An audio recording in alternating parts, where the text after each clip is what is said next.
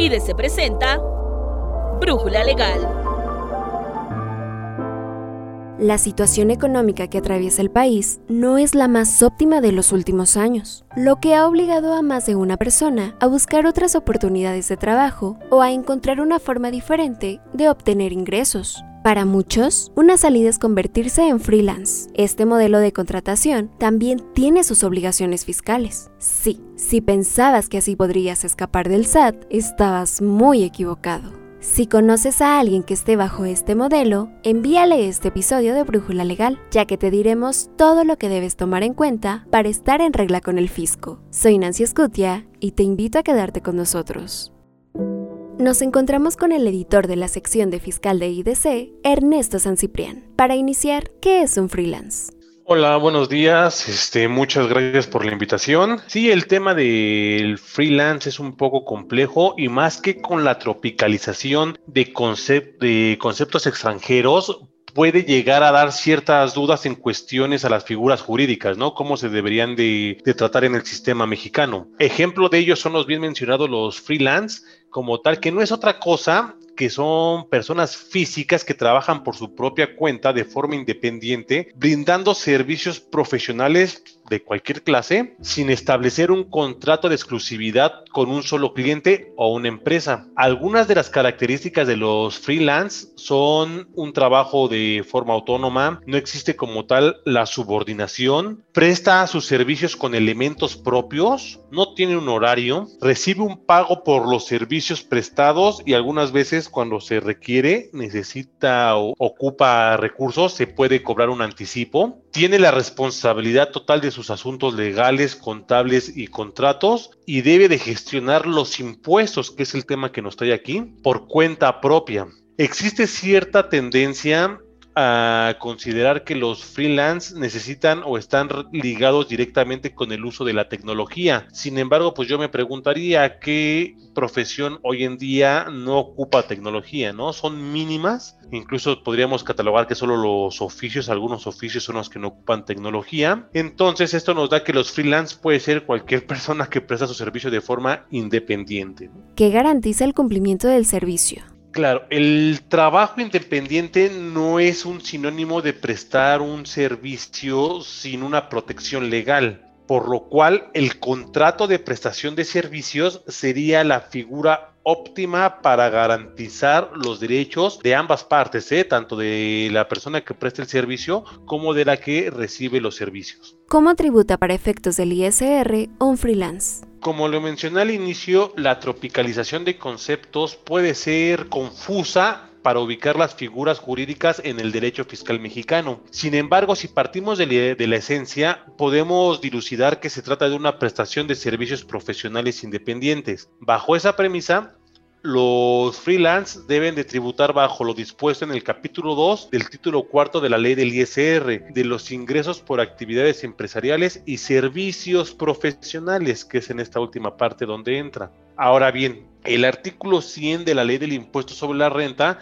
señala que están obligadas al pago de este impuesto las personas físicas que reciban ingresos derivados de actividades empresariales o la prestación de servicios profesionales. Se considera como tal un servicio profesional las remuneraciones que deriven de un servicio personal independiente y cuyos ingresos no sean considerados como del capítulo de sueldos y salarios. Ahora bien, el momento de acumulación de los ingresos, este va a ser cuando sean efectivamente percibidos y se consideran efectivamente percibidos cuando se reciban en efectivo bienes, servicios, anticipos, cheques o cuando el interés del acreedor quede satisfecho mediante cualquier forma de extinción de las obligaciones. Ahora bien, a estos ingresos, para determinar ya el pago de ISR, a estos ingresos se les resta las deducciones autorizadas, entre las cuales destacan las devoluciones y descuentos que otorguen estos freelance, la adquisición de mercancías que no aplicaría tanto en este tema porque estamos hablando de servicios profesionales, los gastos, aquí sí muy importante, los freelance sí suelen tener bastantes gastos, inversiones,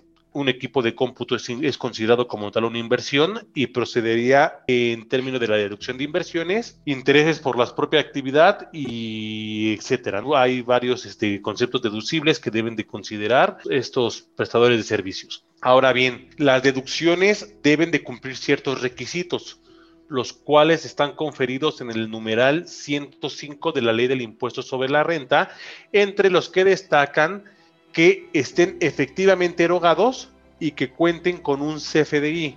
Hoy en día ese CFDI que se ha vuelto bastante complicado el su llenado, pues deben de tener un CFDI para las deducciones. Al resultado que habíamos mencionado de ingresos menos deducciones, se le tiene que aplicar la tarifa del artículo 96 de la ley del ISR para efectos de pagos provisionales y la del 150, de igual la misma ley, para efectos de la determinación anual. Es importante mencionar que los pagos provisionales que tienen que efectuar cada mes esos contribuyentes pueden aplicarlos en contra del anual, es decir, como es un pago a cuenta de, se pueden acreditar en la determinación del impuesto anual. Un punto también importante a destacar es que cuando los servicios profesionales sean prestados a personas morales, estas últimas deben de retener el 10% del monto de la operación y enterarla ante el SAT. De igual forma, la persona física, el freelance, puede acreditar dicha retención en la determinación de su impuesto anual.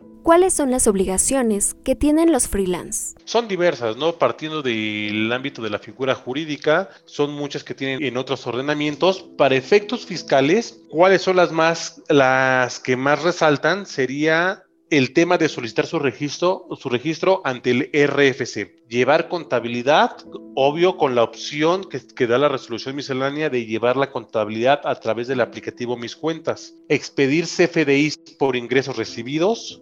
Presentar sus pagos provisionales cada de forma mensual. Presentar la declaración anual durante el mes de abril del año inmediato posterior al que concluye el ejercicio en, materia de IVA, la DIOT, que igual hay algunos casos en los que está eximido de presentarla, y contar con la firma electrónica avanzada, ¿no? Entre otras que podrían ser en caso de cambio de domicilio, presentar sus avisos correspondientes de cambio de domicilio y otro tipo de, de figuras jurídicas que podrían presentarse en casos particulares.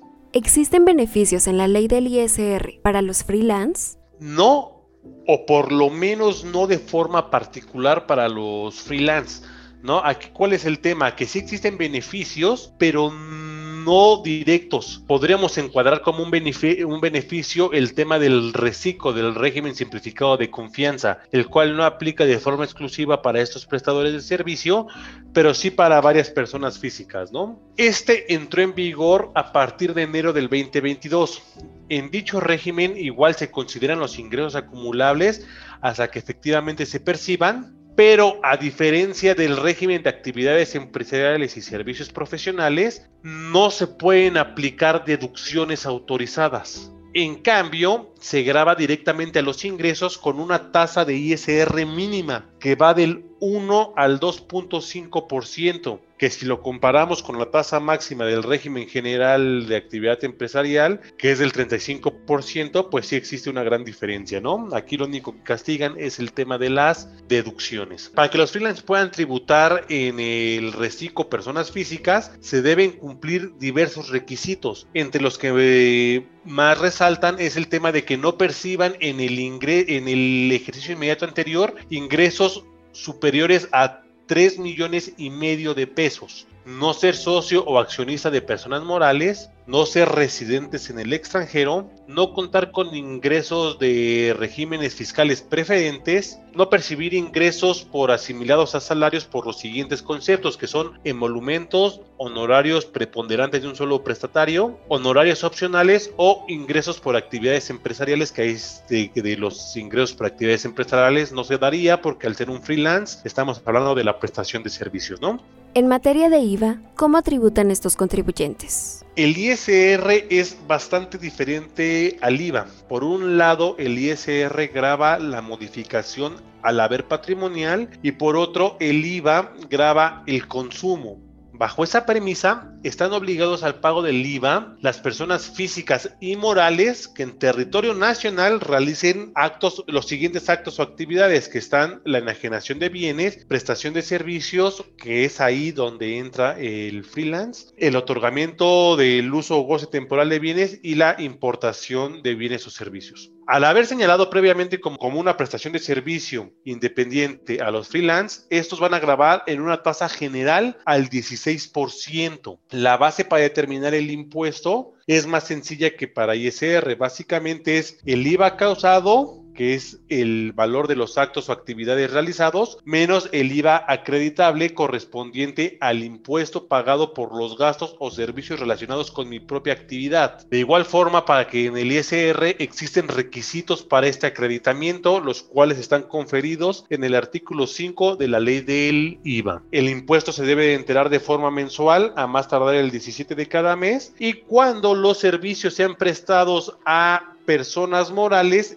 de igual forma, estas últimas deben de retener las dos terceras partes del impuesto. Esto estamos hablando que es el 10.66% y la persona física puede acreditar esta retención.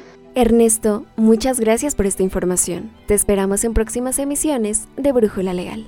Muchas gracias a ustedes, IDC, por esta oportunidad. Y pues ya sabemos, ¿no? Aquí no hay nadie que se salve de pagar impuestos, pese al nombre que le queramos poner a la figura jurídica. Gracias nuevamente.